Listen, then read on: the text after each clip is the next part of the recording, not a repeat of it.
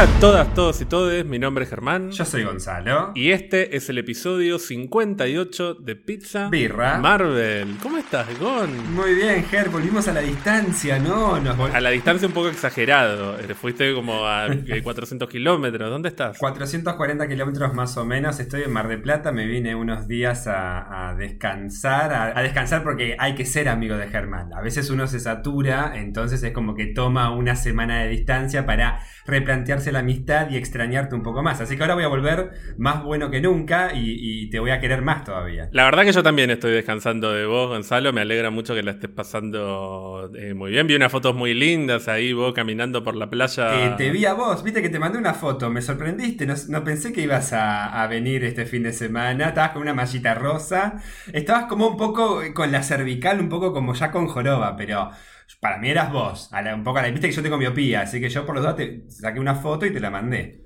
Gonzalo, te cuento que en toda esta semana vi muchas cosas, vi muchas películas, vi mucha, mucha serie, mucho de todo, y te vi a vos además, y fuimos al cine. Fuimos al cine. Primero, yo quiero dejar ese para el final. Primero, eh, sé que fuiste a ver Tenet. Vi Tenet, sí, eh, la verdad que me gustó la película, no, eh, eh, llegué a escuchar cosas como no la veas, me parece una exageración. A mí la verdad que me gustó, no es perfecta, sí, definitivamente, pero no me pareció el- el- el- la monstruosidad que me dijeron que era. Eh, está bien la película, tiene varios problemas, pero está bien. Ah, ¿escuchaste cosas muy duras contra la película? Me dijeron, no se entiende nada, no la vea, no vale la pena. que no, no me parece que sea para tanto. O sea, tampoco es que vi una obra maestra de, de la ingeniería narrativa, pero me parece que la película es confusa. Y eso hace que en algunos momentos se, se vuelva medio difícil disfrutarla, pero al final de la película me terminó cerrando y me dieron ganas de volver a verla. Así que, moraleja, nunca le hagan caso a la persona que te diga no veas tal película porque no me gustó. ¿Vos qué sabés si me va a gustar o no me va a Es gustar? verdad, es verdad. ¿Qué más viste? Vi una película francesa que se llama Chambre 2 en 2, que me encantó, me pareció muy divertida y, y muy Me suena algo de conmovedora. Dios. ¿Qué? No, es Habitación 212 Ah. sería. Con, con Chiara Mastroianni, una actriz que me encanta. Vi una película que se acaba de estrenar en Netflix, eh, que salió el año pasado, igual con Sarah Paulson, Run, una película de terror, va, terror, suspenso, ponele, que también me gustó mucho. Pero nada de esto supera a el evento que vi esta semana, que tiene un versus en el medio, que es Allen versus Farrow. Un documental sobre Woody Allen versus Mia Farrow. Un documental muy criticado, te cuento, Gonzalo, porque dicen que eh, eh, es un poco tendencioso porque solamente muestra eh, el costado de Mia Farrow, no muestra el costado de, de Woody Allen. Lo cual eh, tiene sentido, porque el costado de Woody Allen es el que venimos viendo desde hace 30 años, entonces me, pa- me parece lógico ver el costado de Mia Farrow. Woody Allen, el amigo de, de Scarlett Johansson, de La Viuda. Al margen de todo esto, no, no me acuerdo si vi algo más. Eh, me parece que vimos una película, me parece que tal vez no te acordás, pero vimos el evento cinematográfico del año, porque vimos a mi Dios Lagarto versus a tu querido mono. Vimos Godzilla versus Kong, finalmente. Sí, ya, eh, no lo estás agrediendo tanto al mono. Tu querido mono tiraste ahora, porque pasó lo que yo venía diciendo que iba a pasar desde hace meses. Te terminó gustando el mono. Era obvio no. que iba a pasar O esto. sea- Está bien que la, la película es eh, la vida y obra y arte de King Kong featuring Godzilla, ¿no? Porque ¿Qué te dije? arranca, arranca con un reality del mono ahí en la selva y es eh, el desarrollo del mono al lado del desarrollo de Godzilla. Parece una película de Coppola, más sí, o menos. Sí, sí, sí. ¿Qué te dije? Lo primero que te dije cuando terminó la función, además de que eh, me, me gustaron algunas cosas del mono, fue que en realidad fue una película de King Kong con, ¿viste cuando siempre decimos y, Samuel Jackson como Nick Fury? Bueno, esto era como y Gojira como Godzilla. Era como el, la participación especial, eh, como que, ¿viste ese actor legendario que querés tener en una película? Bueno, era como, ay, mirá, se cruzan estas dos, estos dos.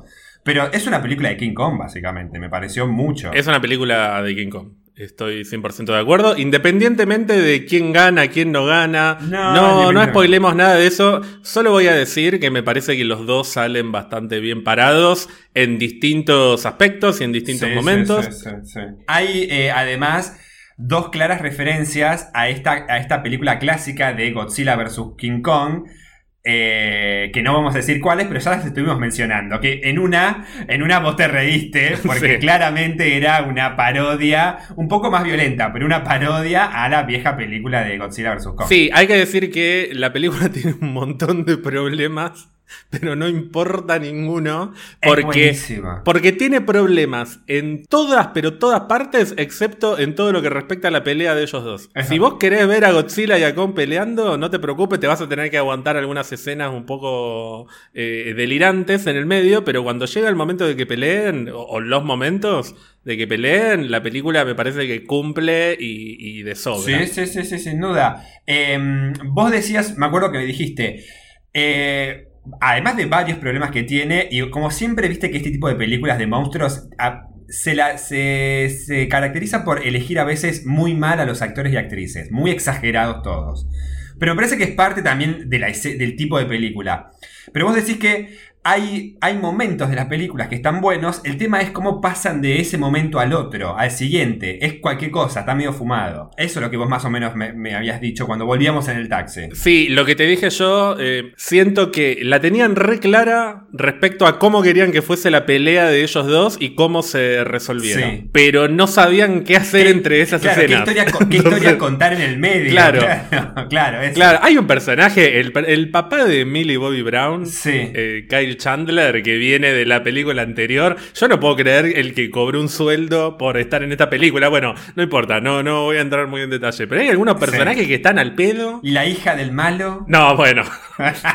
Pero yo- Eso, eso será para hablarlo. Eso será Sí. para hablarlo con, con spoilers. Lo único que voy a decir, y, y con esto cerramos esta review sin spoilers de Godzilla vs. Kong, es que amo Godzilla, me parece un monstruo majestuoso que es una fuerza de la naturaleza.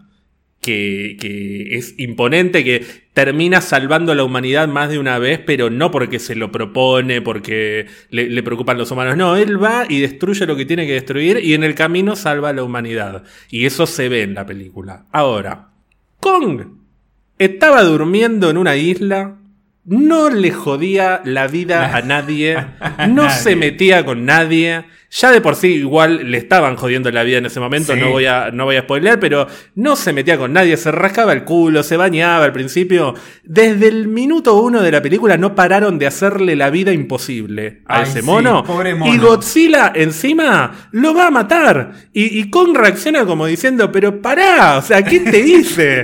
No- nunca te vi en mi vida. No sé quién sos. No, posta. No la sé pasa qué hago acá. La pasa muy mal con posta. en Así la que película. Lo único que Sí. voy a decir, y con esto cierro, porque me rompiste, que no me juego, que no me juego, Sí. después de ver esta película, obvio que soy Team Kong. Obvio que Ah, soy Team Mono. grave Porque en este momento. Pero, pero lo, lo vuelvo a decir y lo voy a decir eternamente. Claramente tenés que ser Team Mono después de ver esto. Después, bueno, Godzilla también se luce y, y cierra bien la historia. Pero ¿cómo no ponerte del lado del pobre mono? No, y encima cómo lo usan. Por es eso. Peor, porque encima cuando parece que, que- que viene todo bien para el mono, lo siguen usando. Y, y al, y al final se tiene que. Bueno, se- bueno, no importa. Pero es como.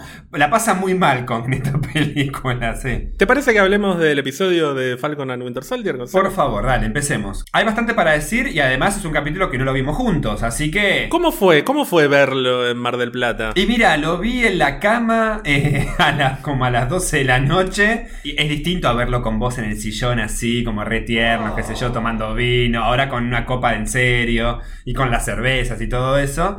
Pero la verdad que fue la, experiencia de... Es distinto el, el después. Porque una cosa es verlo y tenía al amor al lado durmiendo.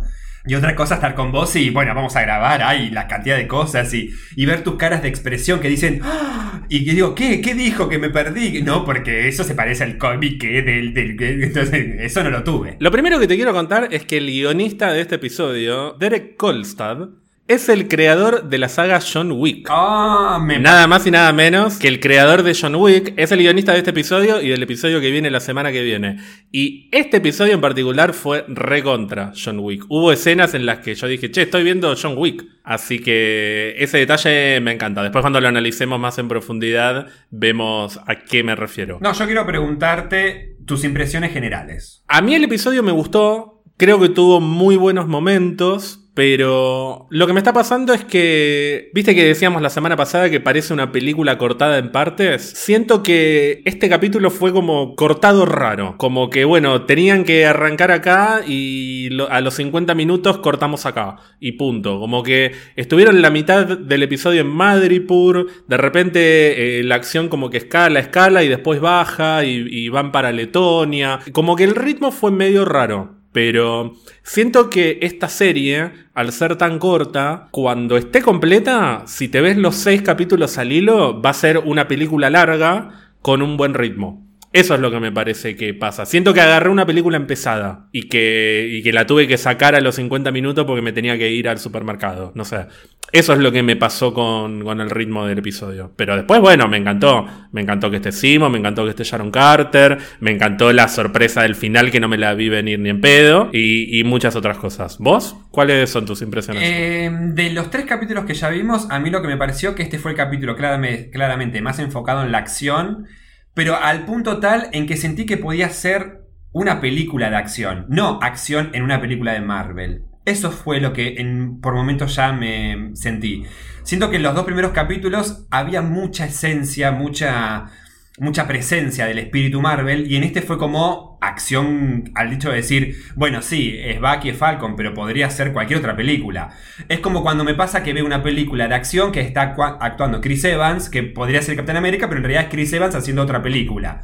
Acá me pareció esto. Siento que era un, era, una, era un corto de acción que actúan de casualidad personajes que también actúan en el MCU. Fuera de eso, me pareció que las escenas de acción están muy bien hechas están bien narradas, digamos, me, gustó.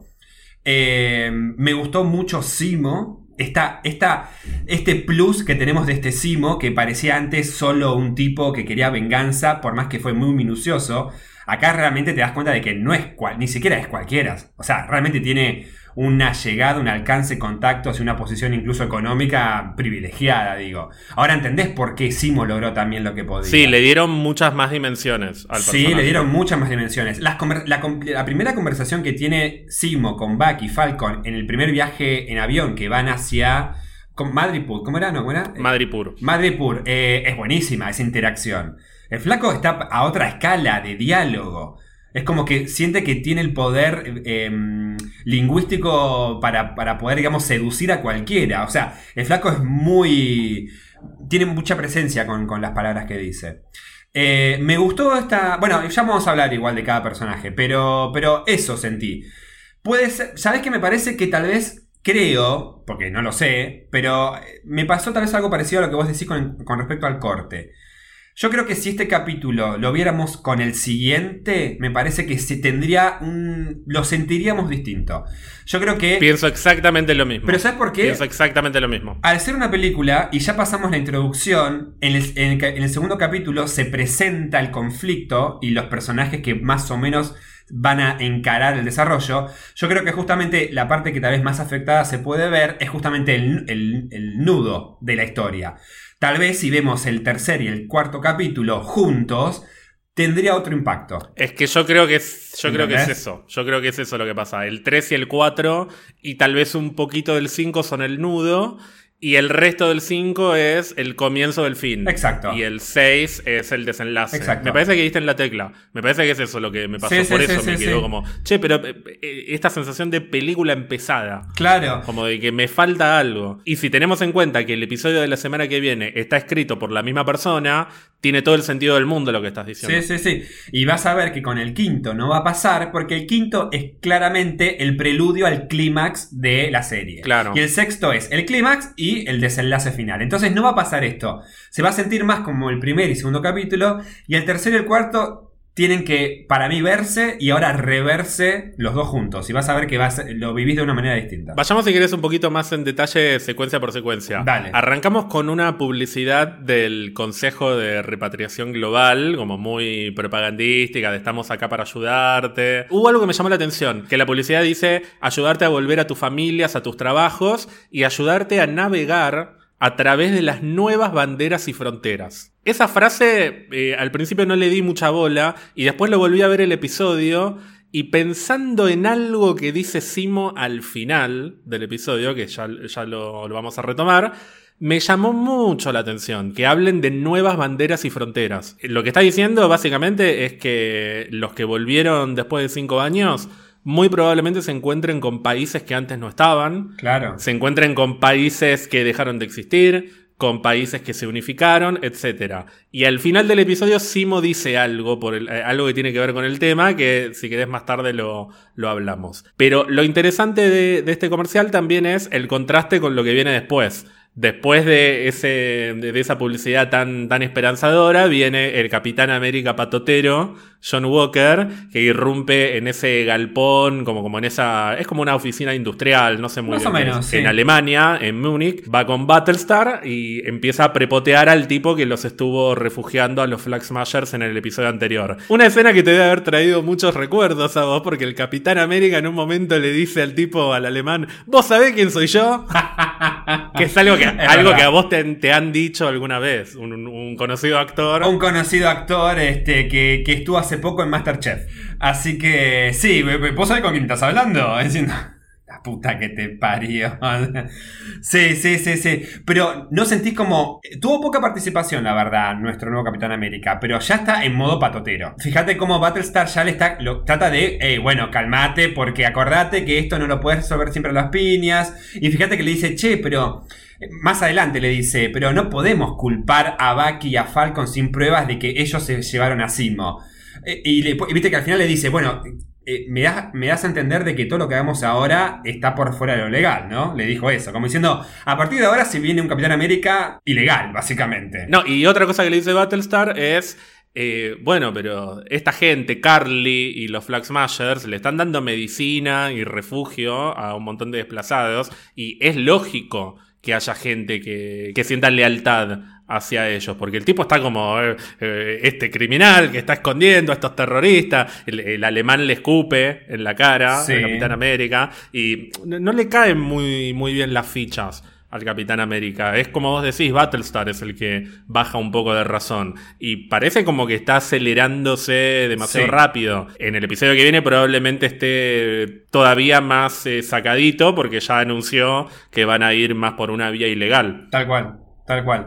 Y hubo algo que se menciona a mitad de capítulo que dije, mmm, esto lo veo que ya me imagino que va a pasar. Pero todavía no quiero decir nada. Después tenemos todo el escape de Simo. Pequeño detalle que me encantó, que es que la primera escena con Simo tiene el tema musical de Simo de Sí. Civil War, Que- que, que- es algo que- que me gustó mucho. Lo dije, no lo vi con vos, pero dije, ay, mira, suena la misma canción. Y el otro no entendía nada. Entonces, No, eh, eh, eh, estaba cansadito, pobre. Me gustó también que ni bien Bucky abre la puerta de, de la sala, el otro ya le empieza a decir las palabras, seguramente sabiendo que no le iban a generar efecto, pero para ya como para jugar con Sí, su mente, sí, sí, ¿no? Para manipularlo. Pero de todos modos, viste que es manipulador, pero también le dice, che, bueno, te estoy troleando un poco, pero la verdad que no me enorgullezco de lo que te dice. Y no fue nada personal. No, no. O sea, simplemente tenía un objetivo y, y- y te pido disculpas si, te, si la pasaste mal. Pero a la siguiente ya te está boludeando. Es como un personaje que es muy, muy, muy ambiguo. Sí, Eso me y encanta. eso genera mucho encanto en el público. A la gente le gusta mucho Simo. Porque le está pidiendo disculpas de verdad. Sí, sí, sí. Lo está manipulando. Las dos cosas. Sí, sí, sí. Yo creo que es un poco de las dos cosas. Yo creo que son un poco las cosas, pero justamente después del capítulo, este último capítulo, si ya tenía como seguidores que le gustaba, se ganó más gente todavía. Está muy bien interpretado también. Sí, yo por lo que estuve leyendo, o sea, con los comentarios de la gente, Simo es lo que más le gustó eh, Sí, en sí, general al público. Hay como una especie de fascinación con los tres segundos en los que aparece bailando en Madripoor. debe ser un GIF ya. Eso ya hicieron un GIF, claramente. Ya debe haber un GIF, todo. Pero sí, sí. eh, por eso yo te decía que no, ni en pedo muere Simo en esta serie. Simo No. es un personaje que seguro que lo van a desarrollar más. Y sus intenciones, que a mí todavía no me terminan de quedar del todo claro. Él, en teoría, está interesado en destruir el suero de super soldado porque es algo que hizo en Civil War y si se entera de que hay más suero dando vuelta en el mundo, lo va a querer destruir porque es parte de su plan. Sí, y además, viste que lo dice. Implicaría que haya más Vengadores, que es lo que no quiere que haya en el mundo, básicamente. Sí, yo no le termino de creer. Pero no, tampoco puedo hacer una, una hipótesis. Yo creo que tiene segundas intenciones. Yo creo que todo este tiempo en prisión debe haberlo llevado a, idear nuevos planes y a, tener nuevos objetivos. Vos me decías la semana pasada, eh, me parece que me lo dijiste vos, o, capaz que lo soñé, que mm, el tipo está encerrado en la cárcel y es muy difícil que desde ese lugar pueda ser la mente maestra y que él pueda ser el villano detrás ah. de, Cortina. Sí, sí, sí, y yo te dije que sí, que tenía sentido, pero ahora vemos que es multimillonario, que es descendiente de una generación de varones, tiene su propio Alfred. Tiene su propio que Me encantó que, se cagan de risa, dicen como, ah, este dale la comida podrida, y se ríe. Pero además ¿No viste la alegría del tipo de volver a ver a Simo? Claro. para él es una persona, eh, eh, o sea, hermosa. es como, es un tipazo. A mí no me parecería tan descabellado que desde la cárcel Simo haya tejido eh, sus hilos de influencia y que no te digo que sea el villano de Falcon, que sea el Power Broker. Lo que estoy diciendo es que no creo que sea un tipo que estaba en la cárcel y que lo sacaron y, ahora se acaba de enterar que hay un suero y, va a ayudarlos a destruir el suero y listo. Me parece que algo más tiene, alguna intención más Seguramente. tiene. Es eh, ¿no? Tal vez ahora eh, cambia de estrategia y decide tener su propio equipo de gente con poderes para poder luchar contra la gente con poderes. Por poner un, ejemplo, como una, hipótesis suelta, pero, pero no sé, es, muy pronto por ahí para especular. ¿Te gustó el escape, eh, la secuencia de escape de la cárcel? Sí, y me gustó que se lo sacaron de encima en dos minutos. ¿No sentís eso? ya se escapó. Como diciendo, ¿No sentís que eso como diciendo, bueno, tenemos que tener a Simo rápido afuera y tenemos que hacer que este trío interactúe mucho y durante todo el capítulo? Entonces, me gustó esta cosa planeada ya rápida eh, y además estuvo como bien filmada. Me gustó, la verdad. Ese es otro tema que también me da la pauta de que Simo, si quiere, se puede escapar de la cárcel. Sí. Si no lo hizo hasta ahora era porque no quería. O tal vez hasta le convenía estar preso. Para pasar desapercibido. Estando preso pasa desapercibido. Exacto. Ese es otro de los motivos por los cuales digo, che, me parece que hay más detrás de Simo de lo que parece. Eh, mencionemos también que el hecho de que ahora lo podamos llamar formalmente como varón Simo lo acerca al Simo de los cómics, que es el varón Simo, como aristocrático. Sí, además, perdón, eh, me adelanto, pero pasó algo que yo dije que iba a pasar al último capítulo y pasó. La máscara. La máscara. Fue como, ah, me recagó. Porque la verdad fue como. Y la usó para pelear encima. No es que la, se la puso y desapareció. Siguió dándoles apoyo a ellos dos porque les, los ayudó a escaparse después de esos containers y qué sé yo. Hay un momento muy lindo en el avión que es cuando Simo le roba el cuaderno a Bucky y medio que lo empieza a boludear y nos enteramos de que es el mismo cuaderno que tenía Steve. Sí. Es literalmente la misma libreta, el mismo anotador. Y me encantó el momento en el que Sam le dice, ah, sí, yo le había recomendado a Marvin Gaye, el CD Travelman. ¿Te, ¿Te gustó? Eh, sí. ¿Cómo no te gustó? A Steve le gustaba. Me gusta, más la música de los 40. A mí, principalmente me gusta más Phil Collins, ¿no? Phil Collins. Y el otro. empiezan a pelear. Y el otro mete y ficha. le dice, no, pero. pero Las notas. de, la, de la cultura afroamericana, la que capta la esencia afroamericana. y el otro está re indignado. Eso me encantó. Ese detalle me encantó. Al margen de eso, me encantó la dinámica de los tres. Cómo se empieza a cocinar ahí. Bueno, ya desde antes del avión, ya cuando estaban en el garage, ya se empezaba a ver cómo iba a ser la dinámica. Pero en el avión se empieza a ver esta cosa de nosotros somos tus captores, pero a la vez parece que tenemos más cosas en común con vos que entre nosotros. Puede ser. Porque Simo parece entenderlo mejor a Bucky que Sam. Simo parece entender mejor la cultura de Sam que Bucky. Eh, cuando llegan a Madripoor, otra, otra frase de Simo que me encantó, que es que...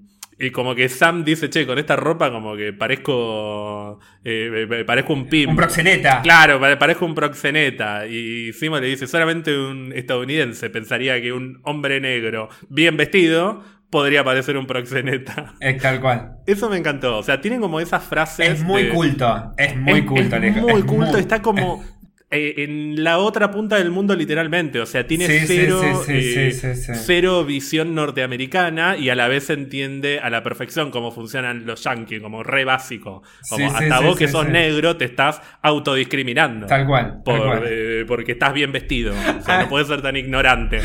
Eso también, eh, a cómo está vestido, dio lugar a una situación muy graciosa cuando lo dice Sam. No, cuando sí, lo dice Sam, que cuando están escapando dice, no puedo correr con tacos.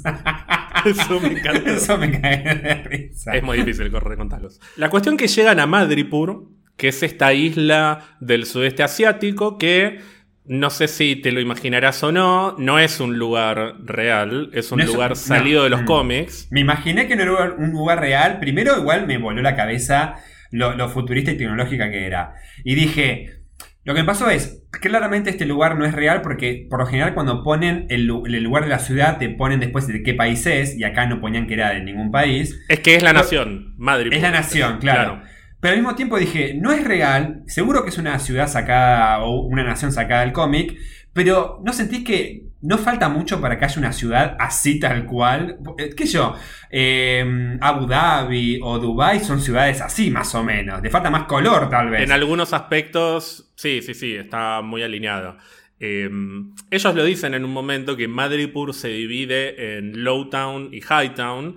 El Hightown sería como la zona como de, de- Próspera, de digamos. mayor poder Adquisitivo. Sí, de mayor poder adquisitivo, pero no olvidemos que Madripur es básicamente como un santuario de criminales. Es como una. es como un paraíso fiscal, pero para criminales. Entonces, todos los criminales que están huyendo de, de Interpol o de lo que sea, se van a refugiar a Madripur. Por eso lo primero que le dice Simo es, bueno, tenemos que ir a Madripur. Y por eso después se encuentran, por ejemplo, a Sharon Carter ahí. Lo primero que hay que decir es que debe haber más criminales conocidos dando vuelta por Madripur y que en este episodio, ellos visitaron Lowtown, que sería como la parte de los criminales podri. Son como los criminales más under.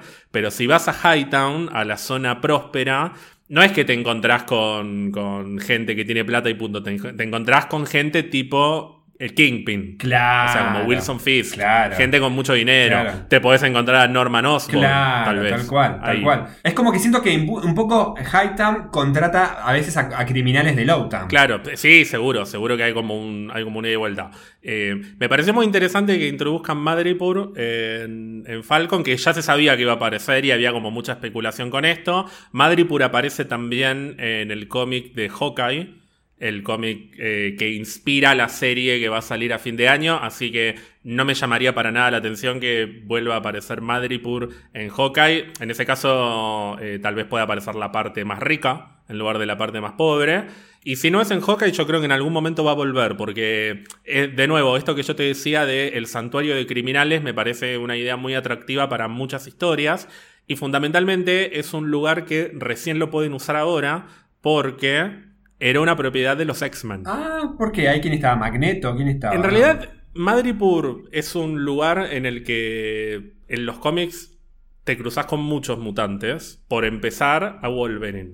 Desde el momento en el que se supo que iba a aparecer Madripoor en Falcon and Winter Soldier, hubo gente que empezó a decir, aparece Wolverine, aparece Wolverine. Sí, no es para no. tanto. Y. No es para tanto, pero, Claro. pero bueno, en los créditos, por ejemplo, viste que mm, en el primer capítulo yo te dije que vi una cosa que, que no te quería decir bien qué era. Aparece el, el logo de uno de los bares que visitan en este capítulo, que, que, viste que tiene como la forma de un mono. Hay, hay como un mono todo Sí. lleno de neón. Bueno, ese es el Brass Monkey Saloon. Hay otro bar que es el Princess Bar, que también aparece eh, en el capítulo.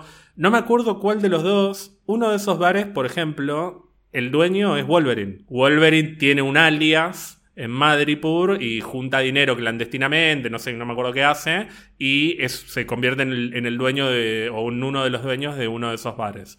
Así que tal vez está Wolverine dando vueltas por ahí, no lo sabemos. Puede pero, ser, Pero puede me parece ser. interesante eso, que ya est- estén empezando a jugar más con elementos que tienen que ver con los X-Men. En WandaVision apareció Sword, que era una organización salida de un cómic de X-Men.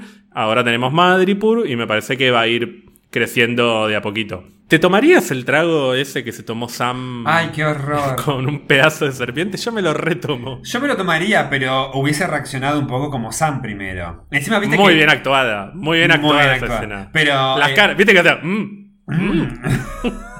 No, y también muy bien el tema de. No solo actuado ellos, sino cómo tenían que representar el papel. Porque Bucky era básicamente volvió a ser soldado de invierno, de verdad. Sí, Bucky básicamente está interpretando a Winter Soldier, Sí. ese es el papel, y Sam está interpretando a un criminal que se llama Conrad Mack, alias el tigre sonriente, que en la foto es él, es igual, sí. y que, como también te imaginarás, es un personaje de los cómics, recontra chiquitito, es como un, un easter egg medio boludo. Lo que me parece más interesante de esto es que Simo juega con el hecho de que Bucky está haciendo de Winter Soldier, porque mm, no debe ser para nada agradable para Bucky tener que hacerse pasar por Winter Soldier y tener que actuar con la violencia con la que actuaba como Winter Soldier, sobre todo después de todo lo que vimos Claro. eh, en sus sesiones de terapia y, y en otras escenas de los últimos dos episodios.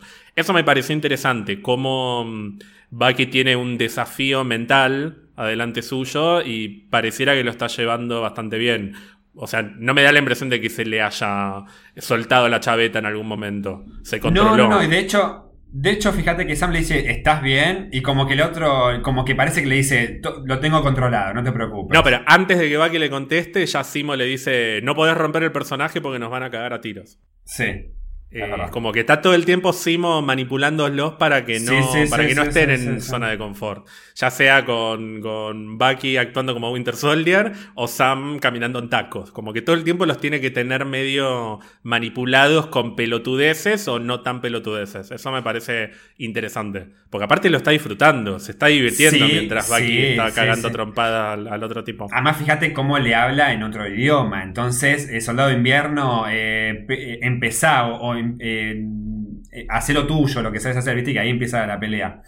Una consulta que tengo. Este personaje Shelby, Shelly, no sé cuánto. Selby. Selby, eh, ¿es de los cómics o esto es totalmente inventado? No que yo sepa, me parece Ah. que es un personaje inventado para, para este episodio. En un momento pensé que eh, era como la mano derecha del Power Broker, pero no, nada que ver. Yo entendí eso la primera vez que vi el episodio. y Estaba medio dormido porque lo vi a las 5 de la mañana. Como no te Ah. tuve que esperar, Claro, pues, bueno, lo veo claro. ni bien se estrena. Eh, cuando lo volví a ver, me parece que es una mina que eh, tiene contactos y entre ellos el Power Broker. Eh, después vamos a hablar del Power Broker porque hay un par de teorías. Sí, es medio. pero- Va crecer, se va inflando el con- el- la, la idea de ese, de ese personaje. No, porque aparte el episodio se llama Power Broker y no apareció No, el Power Broker. O por lo menos creemos que no apareció. Hasta donde nosotros creemos no apareció, pero bueno, ya hablaremos. Esta mina básicamente lo que hace es darle la información de no tanto el Power Broker, sino quién es la persona que recreó el suero de super soldado, que efectivamente está en, Band- en Madripoor. En el medio tenemos esta, esta llamada telefónica de la hermana de Sam, que Sí. a, a mí no me gustó esa escena. A mí me, me sacó de clima. Me pareció muy fuera de. Me pareció muy pelotudo. Está bien que Sam no es espía, no es nada, pero. Podés, no se te ocurre apagar el celular. Pongan el vibrador. Viste que la gente en televisión no, no pone el celular en vibrador porque se terminan las historias de, de interrupción. de- de- de todo lo- porque, todas es las porque es fácil decir, ah, bueno, eh, y cortemos esta escena con un llamado. Y la, yo, yo todo el tiempo, Ger, uso el celular en silencio, ni siquiera en vibración. No me gusta el celular ni que vibre ni que suene. Yo está en silencio siempre. Porque la gente en cine y televisión siempre le suena el celular. Y porque es un recurso para que avance la trama. Porque si los celulares estuvieran en vibrador, Básicamente, nadie sí. atendería el teléfono y no pasaría nada. Pero, pero sí, a mí me, sacó- me, me descolocó y la conversación también me pareció medio artificial, como medio, medio boludo y que así los descubran. Pero bueno, no importa. Había que. Primero se la sacaron de encima a Selby, esta se la. el pum, Le la- pegó un tiro pum, Sharon la, de- la de las sombras. Y segundo fue una introducción violenta, pero no importa. Me dio, esto me dio pie a la escena en que está corriendo en Taco Sam, que fue graciosa. Sí, que esa es la escena John Wick, entre comillas, que es una escena calcada de John Wick como muy emblemática en la que de repente todo el mundo tiene en sus celulares eh, la misión Claro. asesinar a John Wick. Entonces acá es asesinar a Falcon y Winter Soldier y empiezan a escapar de prácticamente toda la gente que tienen alrededor. Y ahí tenemos la introducción de Sharon Carter que viene a salvar las papas. Que también Sharon andaba medio infiltrada en el Sí. bar, andaba con la capuchita. Otra cosa de. de- Viste que en, en televisión y en cine te tenés que poner capucha para que no te Sí. reconozcan. No llama para nada la atención. No, no, tal cual. Eh, Imagínate que vas a la plop, eh, están todos bailando y hay una persona con capucha y anteojos Claro, de sol. tal cual. Y, y va a pasar completamente desapercibida. Pero bueno, Sharon le salva la noche, básicamente. ¿Qué te pareció el regreso de Sharon Carter? Me gustó más su regreso en, al momento de cuando charlan en su departamento que la parte de introducción así como a los tiros. Es como mucha coincidencia, es como que esas cosas que decís, bueno, no importa, las películas de acción pasan y en la serie también. Pero, ¿es coincidencia? Y ella ya venía trabajando ahí, digo, se cruzaron. No sé si después terminó siendo mucha o más o menos coincidencia. ¿Por qué lo decís? Y bueno, no, no me quiero adelantar demasiado, pero a mí me parece que esto de Sharon refugiada como criminal porque no firmó los acuerdos de Sokovia o, fue en contra de los acuerdos de Sokovia y no recibió un perdón y ahora vive como una criminal en Madripoor y quiere un perdón del presidente, yo no me lo creo. No lo creo. Yo no sé si está como agente de la CIA. Ah. O como doble claro. agente, triple agente de, de, de- de- alguien más. ¿Por qué? Porque al final de- del episodio, o casi al final del episodio, después del otro tiroteo, que el que es el que más, más me gustó, Ese me el gustó que es ahí sí. en, como en un puerto, no sé bien en dónde están, Sí. la pasa a buscar una mina que no sé de dónde salió en auto, como, como si fuese su empleada. Sí. Y muy bien vestida, tipo agente. Sí. Y ahí ya no le dice, tenemos varios problemas, te cuento en el camino. No sé. Eh, con alguien está Sharon. Sí. O con la CIA, o con Shield, con Sword, no sé. O con el Power Broker. O tal vez con el Power Broker. Claro. Hay una teoría que está dando vueltas que a mí me parece medio rara, pero hay gente que está diciendo que Sharon es el Power Broker. ¿Y pero por qué replicaría el suero de, de, Chris, de Chris Evans, digo, del Capitán América? No lo sé. No lo sé.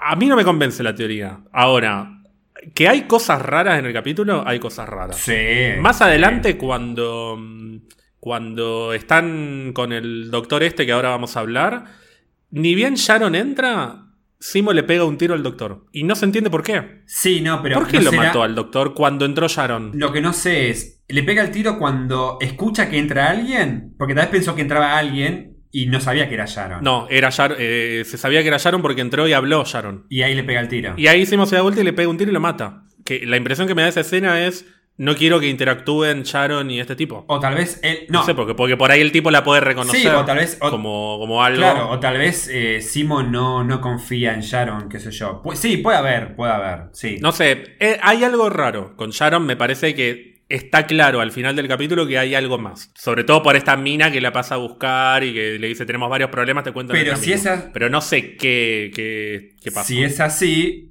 por fin entonces dejamos de tener un personaje chato en la cual todo lo que Sharon está explícitamente manifestado y acá tenemos un poco de che, esta para quien juega, qué está haciendo realmente. Ah, Le eso seguro, Le metes, sí. le metes un poco de suspenso al personaje porque si no era como, ya sabes que es Sharon Carter. No, se portaron, se portaron bien con el Sí, personaje. sí, de hecho, en el puerto los mandaron a los tres hombres a, a hablar con el doctor y ella se quedó peleando Ah. con todo. Los cagó a trompada. Me encantó. Los cagó a trom- Esa escena me encantó. Sí, sí, es lo que yo decía, pero al final los está cagando tiros ella sola. Y los otros están ahí hablando con el científico. Me encantó igual, porque la mina se redefendió con todo. Y, y estuvo muy bien filmada porque mezclaban muy bien eh, eh, las escenas de la actriz y de la doble. Entonces Sí, había escenas en las que parecía que era la doble, pero después había un giro de cámara y le veías la cara a, a Emily Van Camp, a, a Everwood, como le decís vos. Everwood, la amo. Que se comía a mi, eh, mi personaje favorito. ¿Qué te pareció, ya que estamos hablando de esta escena, de toda la secuencia dentro de este laboratorio? Porque quiero. eh, yo, ¿sabes qué? Se flashé. eh, que iba a aparecer de vuelta el doctor Zoila.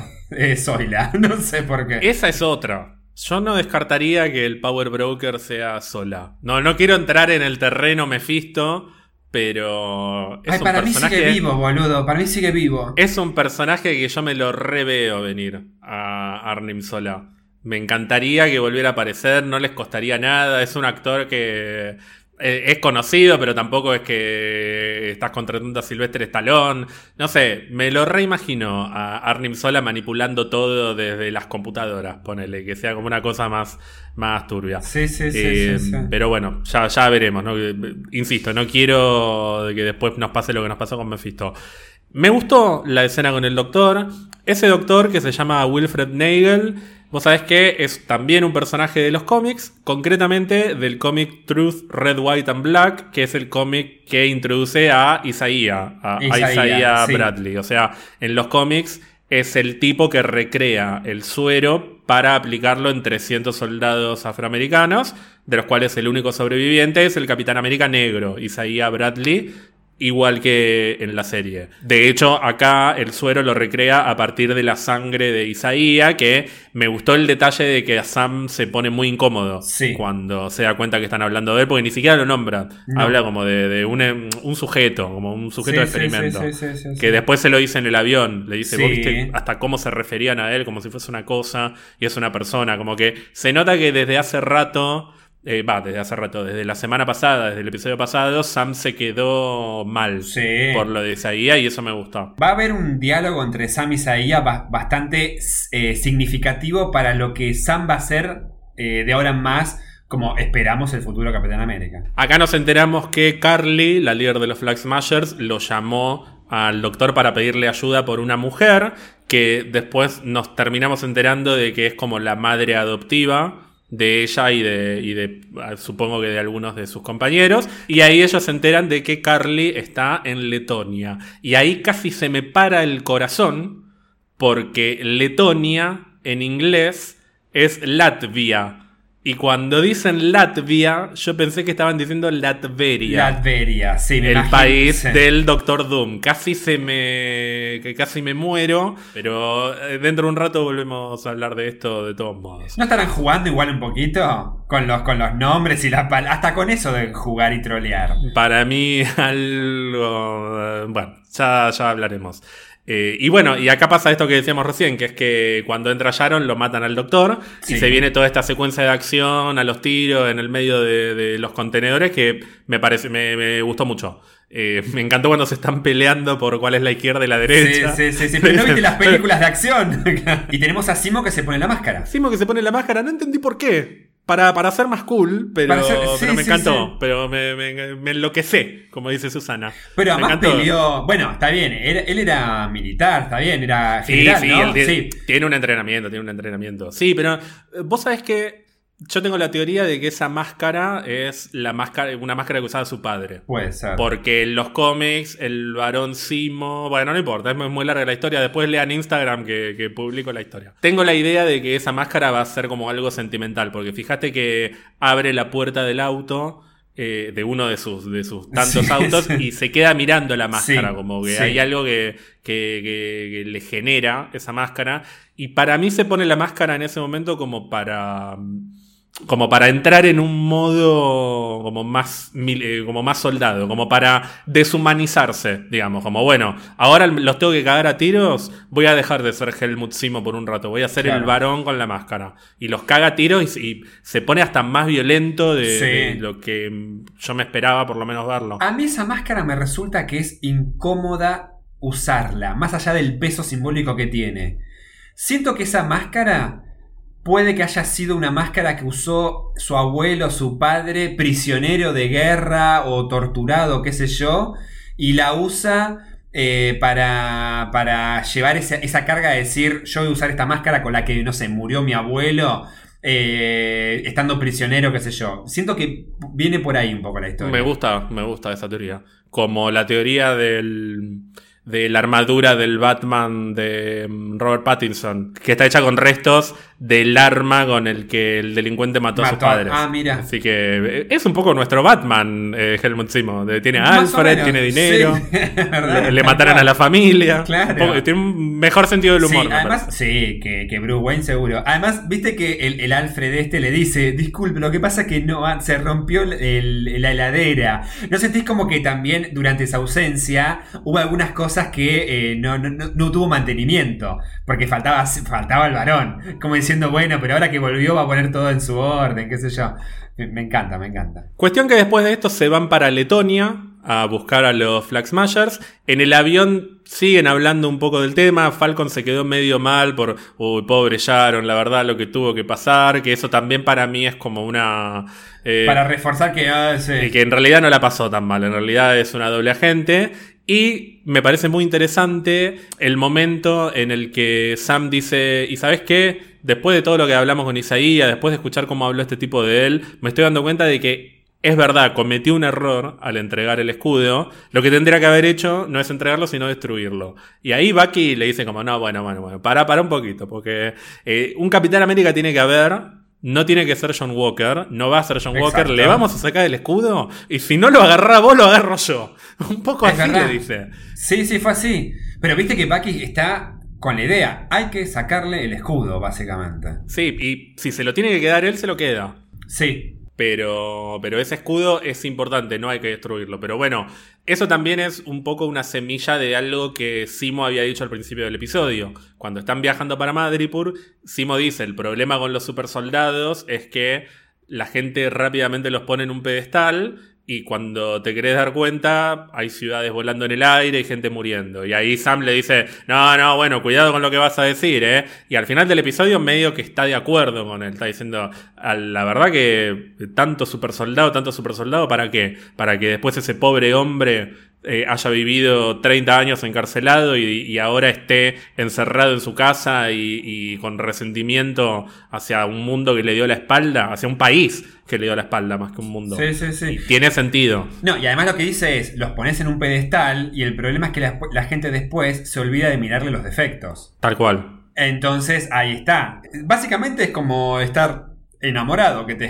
te cegás y no ve- ves solo lo bueno. Pero en realidad ves más vos esos ideales proyectados y que te venden que lo que realmente es. Lo que pasa que ahí está de vuelta lo que hablamos en el primer capítulo. La esencia de cómo se construyó cada Capitán América. Mientras tanto, en Letonia, los Flag Smashers primero están en un centro del GRC, en un centro de desplazados. Carly está ahí jugando con, con nenes, como que interactúa con la gente, como que hay buena onda. Se muere esta mujer, esta Mama Doña, que parecería que es la eh, como la madre adoptiva. Y después de eso se van a un depósito de alimentos o depósito de provisiones, saquean todo. Y lo que llama un poco la atención es que después de saquearlo, eh, Carly hace volar toda la mierda, lo explota. Ahí ya nos da la pauta de que ya está entrando un poquito más en el terreno del terrorismo, más que de, de la organización antisistema. Esto me lleva a suponer que la semana que viene, que tenemos a todos los personajes en Letonia, vamos a tener el, como el enfrentamiento grosso entre Falcon, Winter Soldier y los Flag Smashers. Y Simo, Yo supongo también. que. Sí, pero Simo medio como en- jugando, no se sabe muy bien para qué. No, no me lo imagino a Simo peleando contra los Flag Smashers. Va, puede ser. Puede ser, pero. mm, creo que la semana que viene va a ser como el episodio en el que estalle el conflicto contra ellos. Eh, yo te dije, yo no creo que ellos vayan a ser los villanos finales. Me parece que son un recurso para que avance la trama. Yo creo que la semana que viene un poco, si no se resuelve, se empieza a resolver el tema de los Flag Smashers, porque por algo ya pasaron a, mm, a una etapa más violenta. Bueno, los Flag Smashers, Falcon, Winter Soldier y John Walker. Otro que puede aparecer en escena y que se puede ir toda la mierda. Claro. Hay un detalle que acordate, que ¿qué es lo que le dice la líder a su compañero? Solo queda un suero, un frasquito. Yo ya me la juego quién va- se va a adu- adueñar de ese frasquito. John, Exacto. el capitán. Sí. Sí, Sí, sí, sí, sí. Y ahí se, va, ahí se va a ir toda la mierda. sí, coincido. Para mí va a pasar eso.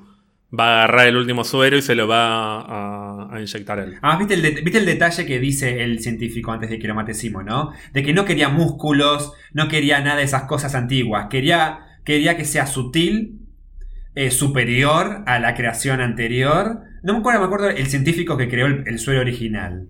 Erskine. Erskine. Erskine. Erskine, que era re bueno, todo, bueno, nada que ver con este, ¿no? Pero bueno, eh, quería que sea sutil, como hasta incluso que, que, que el tipo sea como más inteligente en cómo saber usar el suero, digamos. Era como, era quería que sea una, una etapa eh, superior en cuanto a la creación del suero. Y claramente va a quedar en, ma- en malas manos. Eh, yo creo que la- eh, van a. Yo creo que a la mina, a la pelirroja esta la van a matar. Es más, guarda que no sea violento y que John Walker la mate. A ella a piña. Puede ser, puede y le roba el suero. Y tal vez eso, ponele, queda grabado. Y eso tiene una repercusión mundial en la cual cae la imagen de este John Walker como mal Capitán América. Sí, va a haber una escena en la que John Walker queda expuesto como Sí. un violento ante Sí. todo el mundo. Sí. No sé si la semana que viene o cuándo, pero eso me parece que va a pasar. Tiene, tiene que pasar eso, sí, sí. Bueno, sí. y cuando Bucky y Sam y Simo llegan a Letonia, están hablando de Sokovia. Y Simo dice una frase que me pareció de lo más interesante que escuchamos en todo el episodio, que es que Sokovia, después de ser destruida por los Vengadores y por Ultron, dejó de existir Ya porque se la devoró uno de sus vecinos. Como que los, eh, los límites entre los países empezaron a difuminar y un país vecino que no dicen quién es se quedó con Sokovia antes de que se pudiera reconstruir. En un episodio en el que al principio tuvimos eh, un comercial que habla de nuevas fronteras, nuevos países, nuevos límites, ¿no te da la impresión de que pueden estar tirando un indicio de que existe Latveria? Y es que y sí. que Latveria es lo que antes era Sokovia, ahora. Sí, tranquilamente. Es más, yo creo que el comercial que arranca diciendo de nuevos nuevos, nuevos eh, eh, banderas y fronteras. Yo creo que no solo habla de, eh, de, de nuevas organizaciones en cuanto a estados, que puede ser Latveria, sino que para mí lo de fronteras, para mí guarda que te están vendiendo como irse a vivir a otro mundo. para mí que ya están hablando de ampliar y otra cosa, pero... mm, o incluso tal vez el tema de bandera también expresa esta cuestión de que ya realmente, hace rato, ¿no? Pero ahora más que nunca, después del chasquido, no estamos solos en el mundo. Y, no estamos solo en la Tierra gente humana, digo. Para mí es como que abre la oportunidad a que decir, bueno, somos un planeta más y acá hay gente de otros planetas, otras especies, ot- ot- otras, sí, otras especies, lo que sea, no sé. Eh, así que tranquilamente puede ampliar para que Latveria y qué otras ciudades también importantes hay en- a nivel eh, cómics que, se pueden llegar a introducir. Lo que pasa que, ten en cuenta esto, ya restan confirmados de que los Cuatro Fantásticos y el mundo de los Cuatro Fantásticos va a aparecer antes de los mutantes, digamos, de lleno. Y si hablas de los Cuatro Fantásticos, inevitablemente tenés que introducir a Doom, porque es uno de los grandes villanos de Marvel. Así que reda para introducirlo. Sí, pero Doom no va a ser introducido a través de los Cuatro Fantásticos. Para mí Doom se va introduciendo de a poquito. ¿Y si Doom es el Power Broker? Bueno, ya me parecería demasiado, pero, lo pensé pero en algún momento. Tranquilamente. Sí, me, no creo, no creo, pero sí creo que es un pequeño indicio de que, como una pequeña semillita, como una frase que se la hicieron poner en el guion a, a la gente de, de la serie. Como que Kevin Feige le dijo, en alguna escena cuando puedas menciona que Sokovia fue absorbida por un, eh, por un país eh, y no decís de qué país se trata. Punto. Y se fue, y se puso la gorra y se. Bueno, no, no se puso, porque no se la saca. No se la la saca, gorra. no se le saca la gorra, ¿no? Pa- Para mí adentro hay un. tiene un alien. alien. Como en, en Nombre de Negro, viste que le manejan el cosa.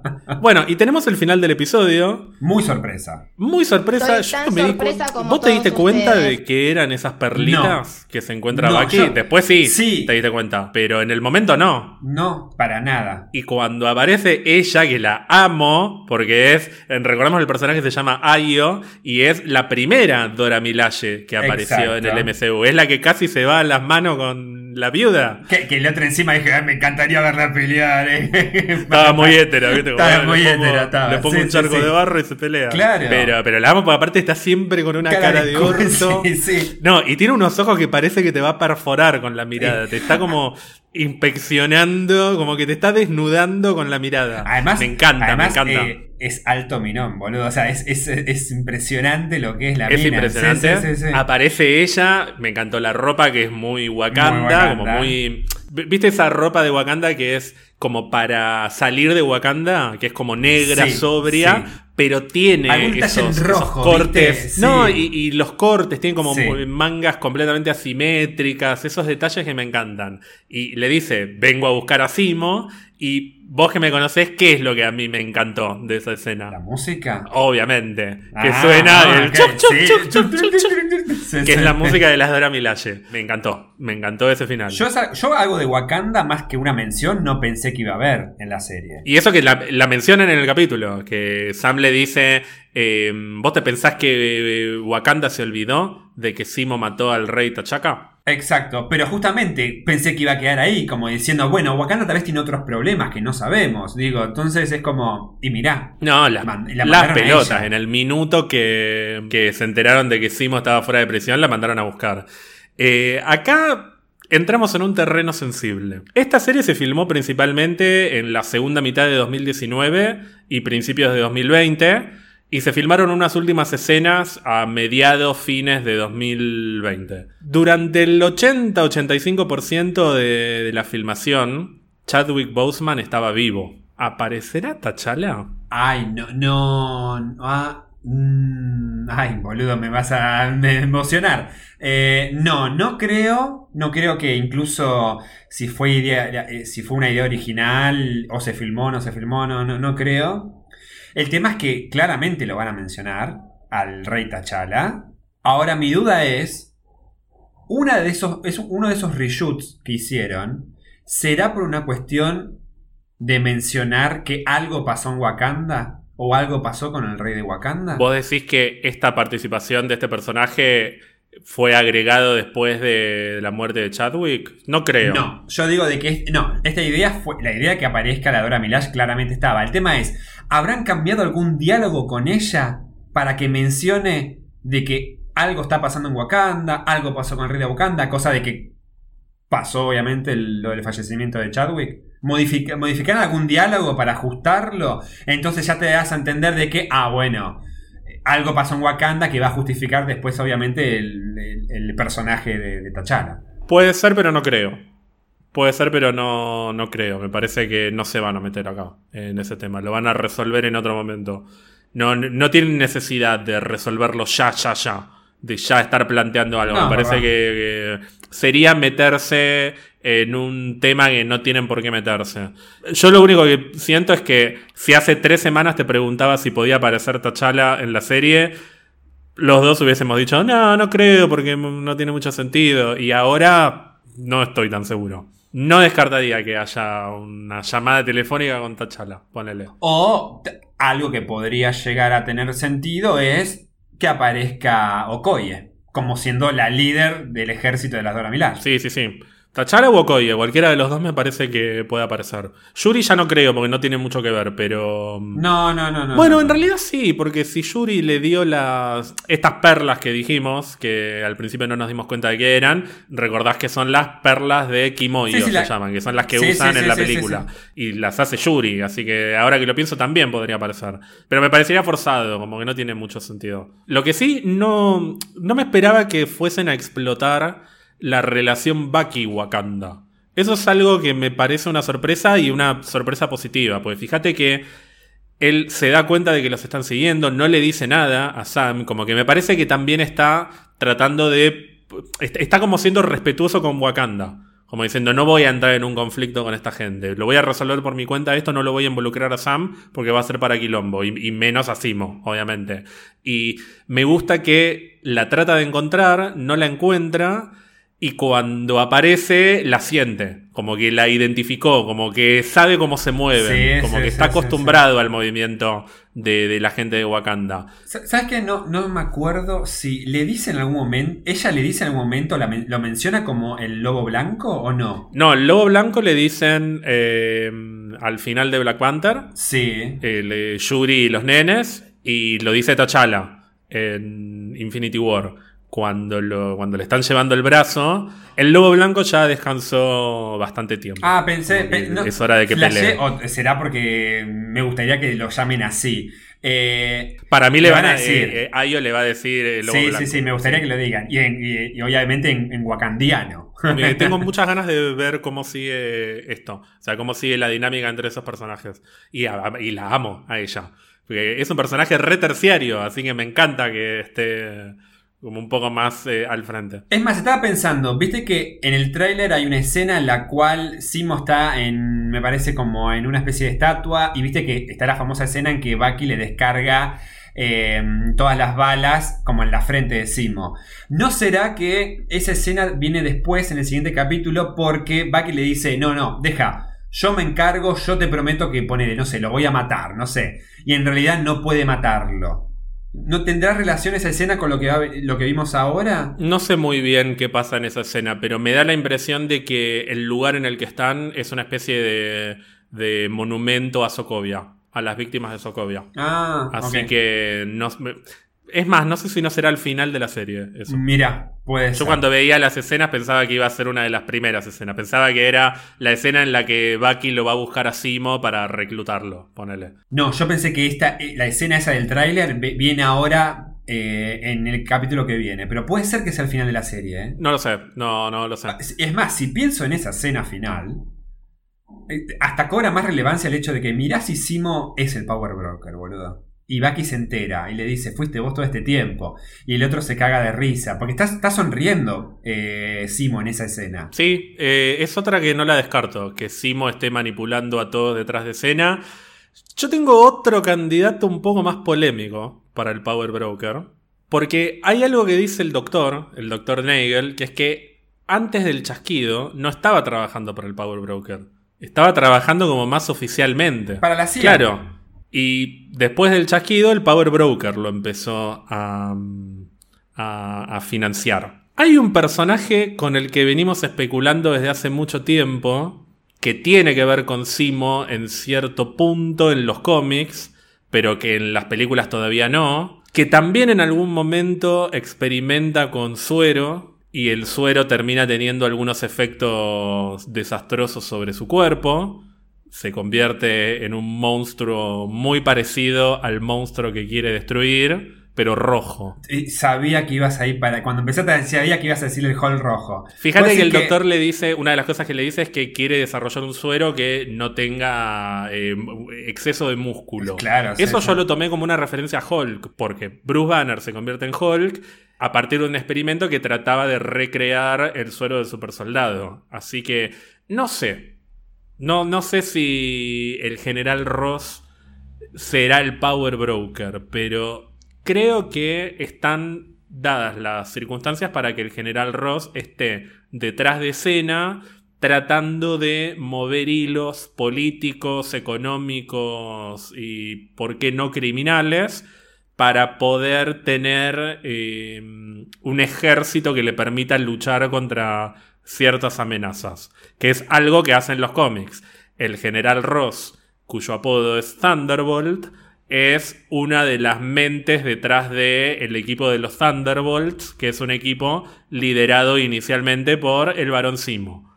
Entonces, están relacionados medio como de una manera como muy distante, pero yo me imagino un escenario en el cual el general Ross es el que en secreto, desde el gobierno de Estados Unidos, mandó a desarrollar un suero de super soldado que se lo terminaron robando los Flag Smashers, pero en realidad ese suero no era para un criminal, era para el propio gobierno de los Estados Unidos. Claro, claro, claro. Pero- Quieren, quieren más Capitanes América. Claro, como no lo podían hacer oficialmente, lo hicieron a través de un criminal ficticio. Hay un detalle en los créditos. Vos fíjate que en los créditos, por ejemplo, aparece la máscara de Simo. Y en este episodio dice With Daniel Brühl. Por primera vez en tres episodios ponen el nombre del actor. En los episodios anteriores no ponían el, el nombre del actor. Estaba la máscara sola. Después de la escena de, de la máscara, que es With Daniel Brühl, viene una escena más que tampoco tiene crédito. Tampoco dice el nombre de ningún actor. Y generalmente cuando en los créditos dicen con alguien, después viene y Claro. Samuel L. Jackson como Nick Fury y eh, Chris Pratt como Star-Lord. Eh, eh, viene como el nombre grosso. ¿Y qué imagen hay? ¿Qué dibujo ¿Qué hay? imagen hay en la escena que viene después de con Daniel Brühl? Hay una mm, eh, como una especie de, de, mm, de situación como de, de- de gente, de gente común y corriente. Se ve muy destruido el logo del GRC y se ve, y esto es lo que más me llama la atención, un icono con la forma del planeta y unas hojitas alrededor. Es un icono muy, pero muy parecido al icono que tiene William Hurt en los créditos de Civil War. ¿Viste los créditos de Civil War que aparecen eh, como unas paredes rotas con sombras? Son sombras, Y aparece, sí, son sombras, Claro, sí. la silueta del escudo en Chris Evans, la Sí, o silueta la del- telaraña. la silueta de la telaraña en Tom Holland, la silueta de, mm, del logo de la viuda en Scarlett Johansson. Bueno, cuando aparece William Hurt como el general Ross, aparece un planeta, como un icono de planeta con unas hojitas alrededor, como un símbolo muy de la ONU. Es- ¿no? Eso te voy a decir, ¿ese no es el símbolo de la ONU? Exactamente, sí, lo que pasa es que son distintos Ah, el icono que aparece en Civil War y el que aparece acá. El de Civil War es como re ONU y este es un poco diferente, pero me hizo acordar mucho. Para mí se viene y William Hurt como el General Ross en algún momento. A ver, si va a tener. Te lo si- firmo. Si, Claramente es un actor que viene apareciendo bastante, muy ligado justamente a, la- a las cuestiones políticas y militares. Eh, Sam, Bucky. A ver, tiene mucha relación, mucho sentido que pueda llegar a aparecer. Es más, no me sorprendería de que vuelva a aparecer en eh, Armor Wars y todas esas series. Así que, ¿por qué no una serie, una futura serie de villanos, los Thunderbolts, liderada... El Nick Fury sería el General Ross, básicamente. Sí, me, me, eh, cerraría que venga por ahí. Y que el General Ross sea el Power Broker y tal vez Sharon Carter es su doble agente, ponele. Es- o su triple agente. Tal vez Sharon Carter está en Madripoor para asegurarse de que el científico este desarrolle el suero y por eso Simo la mata ni bien entra. Porque Sharon Carter sabe algo que Sam y Bucky no se pueden enterar. Además, ¿cómo hizo Sharon Carter tan rápido para, con los contactos que tiene para llegar al científico, sé yo? Fue como muy rápido. No, el nombre del científico se los da. em, se los da la mina. se los Selby, da, esta sí, sí, eh, Selby. Eh, Selby, Selby, Selby. pero digo- Después Sharon lo, lo encuentra, pero es lo que te decía Todo muy rato. rápido. Me gusta. Yo me, me juego mucho por esa teoría. General Ross Power fichas Broker. Sí, sí, sí, sí, sí. Ojo, sí me la rejuego de que él fue el ideólogo original desde la CIA. Ahora, eh, puede que haya encontrado un rival que quiere duplicarle en otra, en, en otra parte del mundo, pero también me, la juego de que decir, che, como me bajaron el proyecto, porque tal vez el general Ross desapareció durante el chasquido, no sabemos. Eh, puede ser que digo, bueno, lo voy a hacer por izquierda porque la verdad que eh, me bajaron el proyecto desde el gobierno en sí mismo, de- desde Estados Unidos. Y para mí el flaco está obsesionado que él quiere tener bajo su mando un grupo de superhéroes. Porque algo que le rompía las bolas seguro es que los Vengadores hicieran la suya y no respondieran a él. Él está obsesionado con que quiere defender el planeta, pero que todos respondan a su mano, básicamente. Lo bueno es que al General Ross lo vamos a ver en Black Widow, que es una película que algunos nos preguntamos si no tendrá algún tipo de conexión. Por ahí la conexión es esta, por ahí la conexión es el General Ross. Eh, pero bueno, no sé, es, por ahora es pura especulación. Ya que estamos, te cuento que mientras estamos grabando salió un tráiler nuevo de Black Widow, lo cual es una gran señal porque no salía un tráiler nuevo desde que anunciaron la pandemia. Y con la fecha 9 de julio, gigante, suena el tema de los Vengadores con, con un coro ruso, está, está bastante bueno. Así que 9 de julio Black Widow en cines y en Disney Plus. Eh, Esperemos. No, te iba a decir. Eh, tal vez, bueno, tal vez no es, tan, no es tan sutil la participación. Tal vez en la Black Widow dice, no, porque yo quiero formar un equipo de superhéroes. Voy a, voy a buscar la forma de duplicar el suero. Pero señor, eso es imposible. No, yo voy a encontrar la forma. No me importa. no me importa. Sí, guion Homero Simpson. Claro, más o menos. Esto tiene que hacerlo rápido porque a la gente le gusta. Suicide Squad, básicamente. En esta Más escena tenemos que poner colores. Sí, sí, sí. sí. La, Suicide Squad, la, la, primera, primera, ¿no? la, la olvidable. Bueno, eh, Gonzalo, me gustó mucho este episodio. El episodio de la semana que viene, en principio parecería que también lo vamos a ver separados. No sé, tenemos alguna. eh, vamos a, a ponernos de acuerdo. Ah, porque me dijiste de que vos. eh, con- Ah, porque esto, esto lo vas a dejar. Eh, porque ah, la idea original es, ah, bueno, Gonzalo, igual yo ya, yo ya tengo a quien reemplazarte. Ya tengo tu reemplazo, Gonzalo. Ay, que si, antes, eh, esperando a que empiece Godzilla vs. Kong. Ah, bueno, igual si no puedes grabar, no importa. Ya tengo tu reemplazo. Yo para, para, para, Ah, claro, yo para sí. que no estés Mientras en tus te- vacaciones. Mientras yo, Yo para que no estés desde Mar del Plata haciendo esto, para que disfrutes y vayas a la playa. mientras yo te dije, me llevo la computadora, Hersh, grabamos a distancia como grabamos la mayoría de los capítulos del podcast. Y después, ah, Ger, pero mirá que yo el sábado vuelvo el sábado y llevo a las 8 de la noche. Y no importa, grabo cansado. Bueno, no sé, no importa. Si no, fijate y grabo con otro, total. qué Para que yo. puedas descansar, para que puedas estar tranquilo en tu Ah. casa. Pero bueno, no, tal vez lo que hacemos es grabar un poquito más tarde. y el episodio sale un par de días después, no sé, vemos. Pero yo lo que te decía, porque esto no lo decís, yo te dije, mirá, Gon, hay tantas cosas de las que podemos hablar, hay tantas semanas en las que podemos hablar de cualquier cosa, y justo te voy a buscar un reemplazo. En, en el capítulo 4 de Falcon. Claro. No es Seis- una seis- retrospectiva de. Deadpool. Eso, son seis capítulos. Te puedo esperar un par de días, vale la pena. Y no tener que buscarte un reemplazo. Pero bueno, vos como siempre, pones el foco en, en la parte que te En conviene. mi, en mi ataque, mi ataque hacia mi persona y mi, mi profesionalismo. No, pero bueno, entonces puede ser como un, un adelanto, puede ocurrir o no, de que tal vez el siguiente episodio a este se publique un poquito más tarde, si es que grabamos más tarde. Puede ocurrir, puede ocurrir que salga un poquito más tarde, es el lunes, qué sé yo, no, no es tan grave, pero bueno. Bueno, pero mientras tanto, eh, ya te digo, para mí vamos a ver el cuarto capítulo con la- claramente con el mismo nivel eh, y la el mismo ritmo que el, el tercer capítulo. Va a tener más sentido este capítulo Sí. cuando veamos el de la Sí, semana sí, que sí, viene, sí, coincido. Bueno, Gonzalo, espero que lo hayas pasado bien, espero que tengas una semana maravillosa Gracias. en Mar del Plata, Gracias. que sigas barrenando ahí, que te- vos sos de esos que se ponen la sillita ahí en la orilla del mar y te sentás a que con- se te mojen las Para patas. que moje las patitas con el mate y mucho, mirando mucho chongo, mucho bulto como nunca. Pero bueno, sí, sí, sí. Ah, obviamente, y si algún chonquito me quiere seguir en Instagram, lo puede hacer en arroba qué lindo verte, verte con B larga o B grande.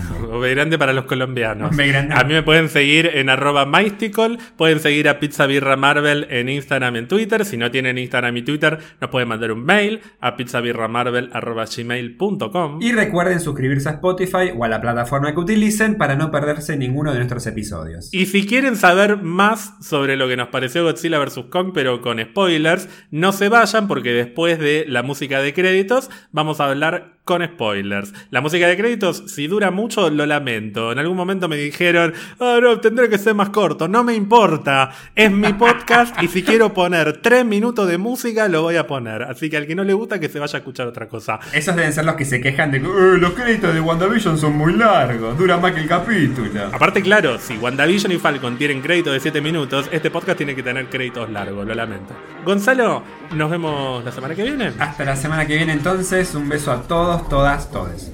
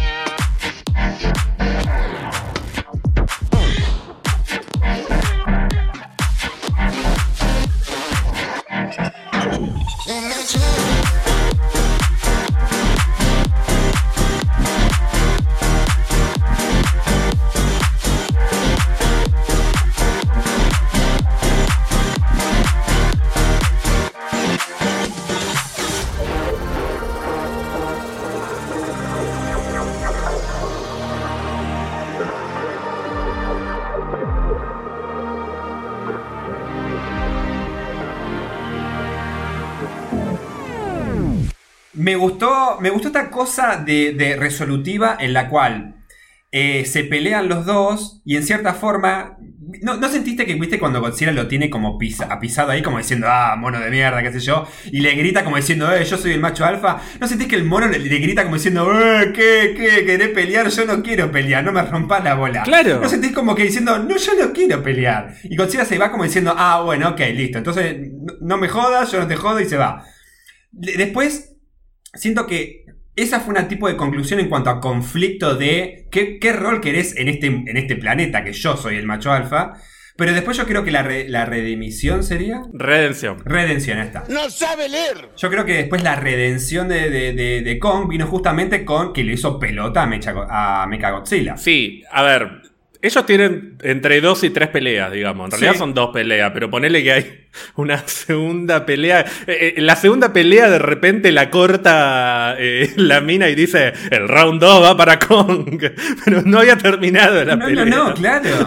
Pero bueno, había que darle una pequeña victoria al mono. En la primera pelea, Kong no estaba jodiéndole la vida absolutamente a nadie. Salió el lagarto del agua y lo empezó a cagar a trompada. Se empezaron a cagar a piña entre los dos. Que ya decís, pobre mono. Que bueno, Godzilla estaba con una, en una especie de frenesí, de, de furia y destrucción. Porque, qué sorpresa, al final de la película nos enteramos que había un mecha Godzilla, que es algo que yo te venía diciendo desde hace meses. Obvio que va a haber un enemigo que los va a terminar uniendo. Bueno, Pero, ponele perdón. que Kong, ponele que Kong cayó en la volteada porque Sí. Godzilla quería destruir eh, todo lo que tenga que ver con Mecha Godzilla, que también uno dice, pero ¿cómo sabe que está bueno? Cuando vos ves que Mecha Godzilla está eh, funcionando como con energía medio eh, sentiente de la calavera de Ghidorah, debe- es como que debes sentir la energía de los Claro, del sí. titán por todos lados. Sí, sí, sí. Entonces, eso es lo que lo tiene sacado a Godzilla. Ahora, pobre mono, o sea, no tiene la culpa de nada. Después de esa paliza, que tenemos toda esa secuencia en la que Kong descubre el martillo legendario de los monos, todo eso es espectacular. Es buenísimo. Una, ah, pero en serio, a mí todo el viaje y descubrir el mundo de la Tierra Hueca me pareció re flashero, pero me re gustó. Es más, dije, Sí, es muy "Ay, lindo". ojalá que Kong se quede en este lugar y que listo. Después claramente había que seguir haciéndolos pelear y de- para que después aparezca Mechagodzilla. Pero digo, qué, qué feliz se lo ve al mono en, en este mundo. No, porque aparte, porque ni siquiera es que Kong agarra el hacha legendaria y vuelve a pelear contra Godzilla. Godzilla siente que Kong está manipulando energía del centro de la Tierra y rompe un, un agujero en el piso. Como para decirle, mono de mierda, ¿qué haces ahí? Claro. Eh, no te metas con, mi, con mis poderes. Y eran, eran cosas de, de- de los monos, no eran de Godzilla. Que bueno, después te, eh, eh, hay como una especie de mito de que los antecesores de Godzilla y los antecesores de Kong deben haber sido enemigos en ese mundo. Toda una falopeada que está como implícita, que, hay como una, como una rivalidad ancestral entre las razas. Pero de nuevo, es Godzilla el que rompe un agujero en el medio del planeta porque se enoja porque el mono agarró el hacha. Y ahí pelean y efectivamente llega un momento en que se cagan tanto a trompada que es como, bueno, listo, ya nos cagamos a trompada. Y Godzilla, yo lo que siento en esa escena, la que decías vos que se gritan en las caras, es que como que tiene un, como que no entiende muy bien. Llega un momento que dice, ¿pero qué le pasa a este mono? Sí, y sí, bueno, sí, sí, está reaccionando a todo lo que vos hiciste. Y siento que un poquito como que, bueno, le perdona la vida. Como que le digo, está bien, te- no te voy a matar porque algo hay. En Yo vos". creo que viene por ahí. O si no, ¿sabes qué viene? Me hace acordar mucho, viste, en. Cuando los gatos pelean y hay un gato que no quiere pelear, ¿qué hace? Se tira. Se pone como, como, como que se acuesta como dándole que, ok, vos sos el, el dominante, qué sé yo, no me rompas las bolas, no quiero pelear. Yo creo que un poco Con hizo eso, como en el sentido de que ni siquiera se levantó para decir, no, no quiero pelear, no me rompas las bolas. Pero no se rindió. No se rindió. Fíjate que eso es algo que lo dice eh, la villana de Iron Man. Dice, Kong no se va a arrodillar ante nadie. No es que Kong se rinde. No, no, Kong no. le sigue gritando y Godzilla abandona. Sí, sí, Go- sí. y Godzilla dice, listo, hasta acá llegué. Yo creo que en el. Pero yo creo que. obviamente, no manejamos el lenguaje de monstruo. Pero yo creo que esos dos gritos que cuando los dos se gritan tan de cerca. Para mí, no, para mí es como que están tratando de entenderse diciendo. Viste, cuando están gritando, ¡ay, joder, ¿qué, qué, qué, venís ahora? No, yo no quiero pelear, vos, me, vos venís a atacar primero, qué sé yo. A mí me chupa un huevo el mundo. Es como que diciendo, yo quiero ir a dormir a mi isla y no me rompa la bola. Y es como, ah, bueno, ok. Ok. Me voy, pero no me rompo. me. Una cosa así, yo siento que el lenguaje monstruo agigantado. ¿Y qué te pareció Mecha Godzilla? Me gustó como, como... A ver, había que buscar un villano en común, claramente. Lo cual yo voy a decir, yo estoy segurísimo de que el director de esta película dijo de que uno de los dos iba a caer y no, no iba a ser como Batman vs. Superman, que tenían que aliarse al final contra un villano en común. Eh, mentira, fue toda una mentira. No, bueno, que uno de los dos cayó técnicamente es cierto porque ganó Godzilla. No hay mucho misterio. La pelea la gana Godzilla. Sí, pero, pero siento como que. Sí, está bien, es verdad. Porque le pudo haber. lo- ten- teniéndolo ahí, le pudo haber escupido el fuego radioactivo y a la mía Ramón. Para mí, para mí está claro, está claro que, que Kong se la aguanta hasta donde puede, porque de hecho después para que Kong se levante le tienen que hacer explotar un... No, no me acuerdo qué es lo que le hacen explotar, pero lo tienen que revivir. Era con Ah, la nave, la nave esa que de repente Ah, bueno, la sabía pilotear. Que, bueno, que no importa. sabe a todo el mundo, sí. Pero está- quedó hecho mierda el mono. Para mí está claro que, que Godzilla gana la pelea, como todo Sí, el mundo sí, venía sí, diciendo. Godzilla le puede ganar a Kong eh, en, en cualquier escenario. Ahora, lo de que no se iban a aliar, y bueno, no, no puede spoilear el final de la película. el Pero, director. perdón, en la vieja película, la que. La, hablemos de la referencia, la que le mete. Acá le mete el mango del hacha en la, en la boca antes de que pueda escupir el fuego. Que vos te- ahí te reíste. Sí. Y después, cuando Godzilla le tira el, el- el fuego, eh, que un poco se empieza a prender fuego en la piel del mono, viste que Godzilla un poco se ríe. Como de, "Ah, malo, malo el lagarto. Eh, en esa película más vieja, ¿aparece Mecha Godzilla como No. villano? en co- No, y tampoco salían, pelean y ah, punto. Pelean, listo. Ah, ok, Sí. listo. No, por eso, no, Mechagodzilla aparece en otra película. Ahora, me pareció que estuvo bastante bien introducido. A mí lo que me llama la atención de la película es que si vos describís toda la historia de Godzilla y de Kong, describís el mundo hueco, describís el templo Es este buenísimo. legendario de los monos, eh, describís Mechagodzilla que funciona con la calavera, es todo un delirio. Y a pesar de eso, es, es lo único de la película que tiene sentido. Todo lo demás no tiene sentido. O sea, todo lo que no es fantástico es todo un desastre. eh, todo. Eh, Yo lo diría en esto. Todo lo que tiene que ver con los monstruos directamente es, es más verídico que todo lo que viven los humanos. Todo lo que acontecen o hacen los humanos es totalmente fumado o cual- es totalmente irreal a que haya que esté Godzilla peleando contra Kong y después salien contra Mecha Godzilla.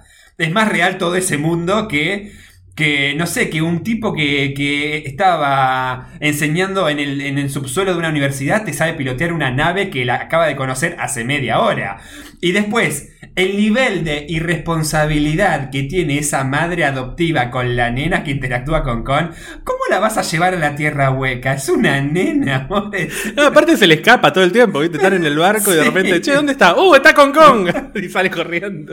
Es un desastre esa mujer. Bueno, y pues... Sí, eh, la nena es lo- es- me parece que es el único personaje desarrollado Sí, de todos los sí, humanos. sí, sí. El único. Sí. Este, y te, y te digo, o sea, eh, típico quack, eh, dice más eh, justamente hablando con lenguaje de señas que todas las boludeces que dicen los humanos verbalmente, básicamente. Sí, seguro, seguro. Bueno, el único chiste que me pareció más o menos gracioso, o uno de los chistes que eh, me parecieron graciosos, fue eh, el, el chiste al final cuando le dice eh, el, eh, Alexander Skarsgård, el hijo del Dr. Selvig, Sí. el, el rubio, le dice eh, con lenguaje de señas que es muy valiente Ah. y en realidad le está diciendo que es cobarde porque la nena se había burlado Sí. de él al, al principio de la película y es como una eh, como que retoman ese chiste y queda como tierno. Ese momento me pareció lindo, pero después nada, todos los personajes están desarrollados como el orto. La, eh, la mina es una irresponsable, no puedo creer que sea la madre adoptiva de esa nena. Millie Bobby Brown viajando por el mundo en un tren de alta velocidad. En la, empresa esta, que es la, la empresa más avanzada de la historia de la humanidad que crearon a Mecha Godzilla, nunca, o sea, no tienen una cámara de seguridad. Una.